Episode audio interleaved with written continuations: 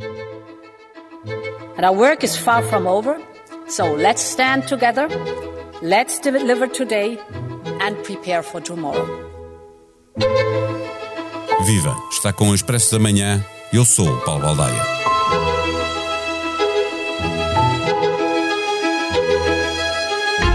Em menos de 300 dias, lembrou Ursula von der Leyen no discurso do Estado da União, a Europa vai a votos. Pode parecer coisa pouca, que não decide nada, que não interessa coisa nenhuma, mas basta pensar no discurso desta quarta-feira, nas linhas políticas que foram apresentadas pela Presidente da Comissão Europeia, tendo a certeza que, para o bem e para o mal, não é igual ter Ursula von der Leyen ou ter o seu antecessor, Jean-Claude Juncker, num lugar onde os socialistas europeus já não colocam ninguém desde o século passado, quando o espanhol Manuel Marín assumiu o cargo interinamente entre março e setembro de 1999. Antes disso, o último socialista a dirigir a Europa tinha sido Jacques Delors por dois mandatos entre 1985 e 1995.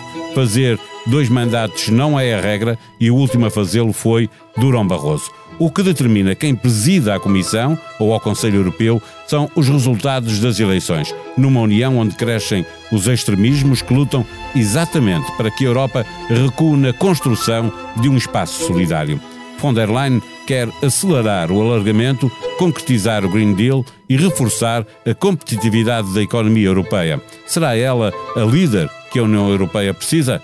Neste episódio, conversamos com a correspondente da SIC e do Expresso em Bruxelas. Estava ainda Susana Freches no meio do alvoroço da sala de imprensa do Parlamento Europeu em Estrasburgo. O Expresso da Manhã tem o patrocínio do AGE, tudo o que os jovens precisam para o dia a dia. Uma conta neutra em carbono com menor impacto no ambiente, cartões em PVC reciclado e uma app para abrir e gerir a conta de forma 100% digital. Saiba mais em bancobpi.pt. Banco BPI, Grupo CaixaBank, registado junto do Banco de Portugal, sob o número 10. Viva Susana Freches, ouvindo Ursula von der Leyen neste discurso do Estado da União, quando falta apenas um ano para o final deste mandato, eh, vê-se a vontade de ela fazer outro mandato à frente da Comissão Europeia? Olá, viva! Parece que há muita vontade, pelo menos é isso que acreditam alguns eurodeputados, também alguns analistas, e as próprias palavras da Presidente vão nesse sentido, mesmo que ela ainda não tenha dito se quer ou não continuar. Mas quando chega ao discurso sobre o Estado da União e começa com um balanço uh, muito positivo, eu diria mesmo com uma autoavaliação muito positiva, há quem até lhe chame um auto-elogio, a pôr em cima da mesa um número 90%, a dizer que uh, 90% das prioridades foram uh, cumpridas, ora está a Ursula von der Leyen muito uh, confiante, isso não é ainda um discurso de campanha eleitoral, para alguns soa uh, quem está muito disposto a voltar a ser candidato à presidência da Comissão Europeia e, obviamente, a precisar do apoio dos líderes. Um segundo mandato não é o passo mais natural, no sentido que a maioria dos presidentes fez apenas uh, um mandato, mas uh, Úrsula emergiu como uma líder numa Europa a quem faltam grandes uh, lideranças. terá apoios se de facto vier a avançar para mais cinco anos à frente da Comissão?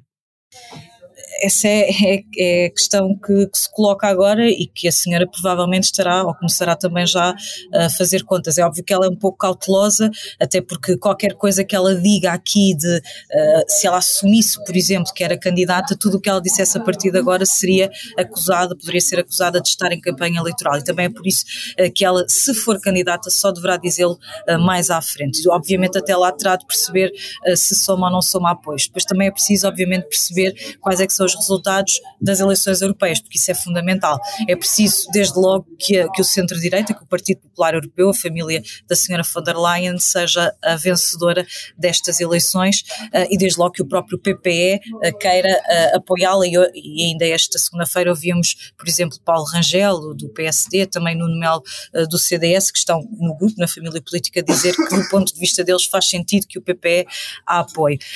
por exemplo, ainda não há muitos líderes a dizer quem apoia ou não apoia, mas ainda há pouco tempo Pedro Sánchez, num, num briefing que teve com os jornalistas, com os correspondentes em Bruxelas, uh, dizia que obviamente preferia que o candidato à presidência da Comissão Europeia fosse um socialista, mas uh, se o PPE fosse o vencedor e se o candidato tivesse que ser do, PP, do, do, do PPE, então uh, estaria disposto a apoiar Ursula von der Leyen e foi muito claro nos elogios, existiu muitos elogios. E não sei se esta será a posição de António Costa, não me quero obviamente comprometer, não me compete, mas é fácil imaginar que António Costa pense da mesma maneira, como socialista, obviamente preferia que fosse um presidente, presidente da Comissão Socialista, mas já ouvimos tantas vezes desfazer-se em elogios à senhora von der Leyen que também não é difícil imaginar que possa aqui ter apoio. Agora, tudo ainda está um pouco em aberto.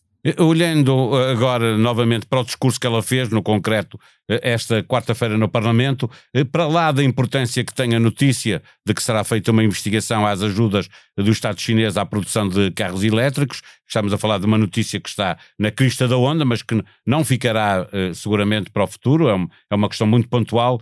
Para o futuro, o que é que ficou de mais relevante, em tua opinião? Olha, desde já deixa-me dizer que França e Alemanha ficaram tão felizes com esta decisão sobre esta, esta investigação à, à, ao, portanto, aos apoios estatais chineses aos carros elétricos, porque isto também é uma questão de concorrência, não é só uma questão ambiental, uh, que os ministros das Finanças de, da Alemanha e de França juntaram-se numa conferência de imprensa para saudar esta decisão da senhora uh, von der Leyen. Portanto, a decisão uh, politicamente até tem relevância, mas eu percebo o que dizes, porque para o futuro, se calhar, o que von der Leyen veio aqui falar. Não, o que digo é que é one shot, percebe-se que a indústria automóvel de, de França e da Alemanha são as duas mais fortes uh, da União Europeia, portanto são aquelas que mais têm a ganhar com algum chega para lá a indústria chinesa, não é?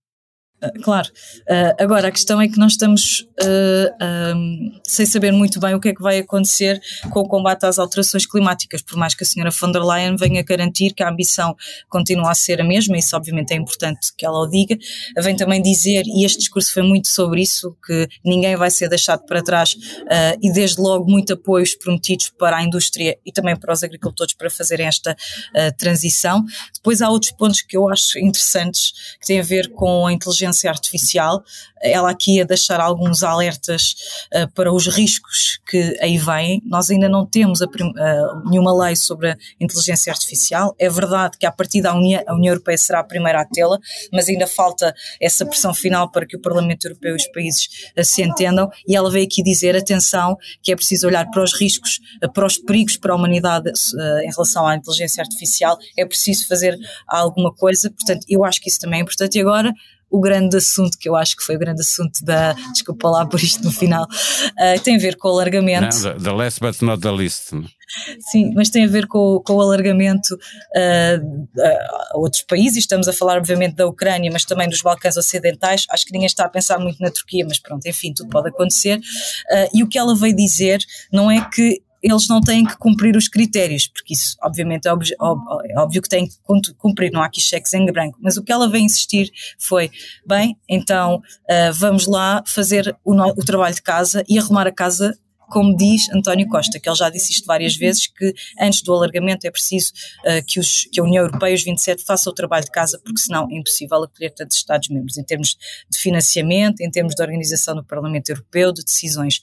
E ela o que vem aqui pôr é pé no acelerador, uh, pensem nisto, final do ano já vou começar a pôr uh, propostas em cima da mesa para que os líderes discutam esta questão uh, do alargamento e, portanto, vem dizer se há, se há uns anos foi possível fazer um grande alargamento, se calhar em breve é possível também acolher outros Estados-membros. Agora, também sabemos que a Ucrânia, enquanto estiver em guerra, não é. Mas ela também diz que é possível fazer as duas coisas ao mesmo tempo, ou seja, eh, preparar o alargamento e fazer as mudanças na arquitetura europeia. Ela acredita que isso é possível.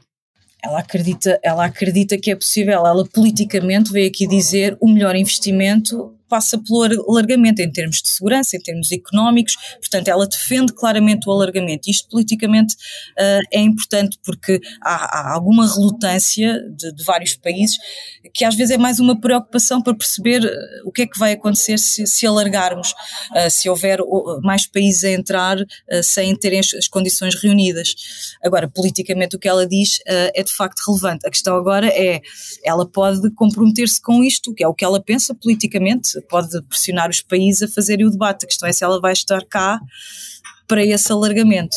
A questão da falta de, de, de, mão de obra no espaço europeu eh, só se resolve com recurso eh, aos imigrantes, ela também falou disso. A União está longe de conseguir uma política coordenada nesta matéria e esse é, aliás, um dos pontos que tem feito crescer a extrema-direita eh, por toda a Europa. Há propostas da Comissão ou algum caminho pensado para encontrar as melhores soluções para gerir os fluxos migratórios que a Europa precisa absolutamente dessa mão de obra? E ela também o disse neste, neste discurso sobre o Estado da União. Agora, estamos a nove meses das eleições europeias, não há aqui grande tempo para uh, negociar novas propostas legislativas. Portanto, o que está em cima da mesa para as migrações era o que já estava, não há aqui nada novo. O que há é aqui uma pressão da Comissão Europeia, da senhora von der Leyen, para que o Parlamento Europeu e os governos se entendam e fechem de uma vez por todas este pacto, este novo pacto sobre as migrações, que, enfim. Uh, parece que já só falta a última etapa, não é, para ser concluído, eh, e o grande desafio é que esteja concluído até dia 9 eh, de junho. Pergunta final, pergunta de, de Algibeira, eh, vês em Ursula von der Leyen a, a, a líder de que a Europa está a precisar? Ui, Essa é a pergunta difícil, eu não vou dar a minha opinião.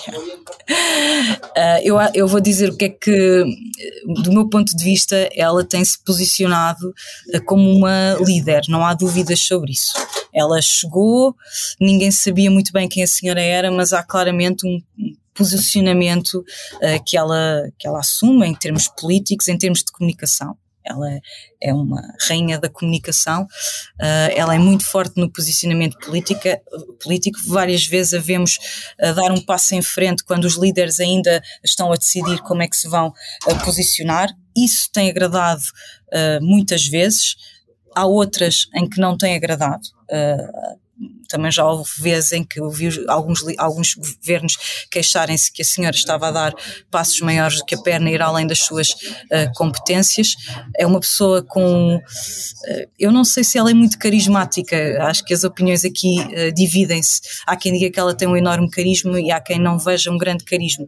Agora, que ela é uma máquina de trabalho, Uh, isso não há dúvida e que ela tem vontade de estar em todas as frentes, isso também não há nenhuma dúvida.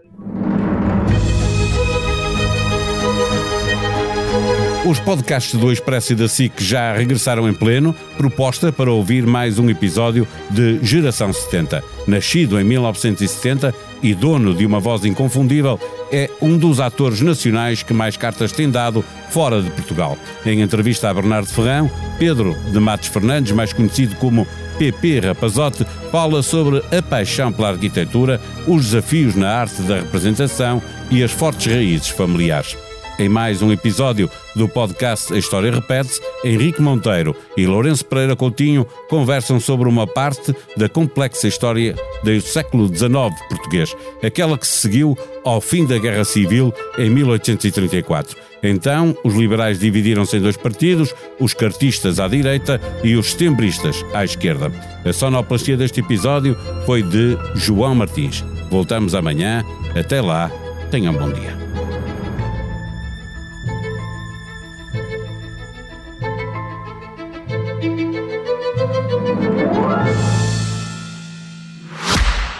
O Expresso da Manhã tem o patrocínio do AGE, tudo o que os jovens precisam para o dia a dia. Uma conta neutra em carbono com menor impacto no ambiente, cartões em PVC reciclado e uma app para abrir e gerir a conta de forma 100% digital. Saiba mais em bancobpi.pt.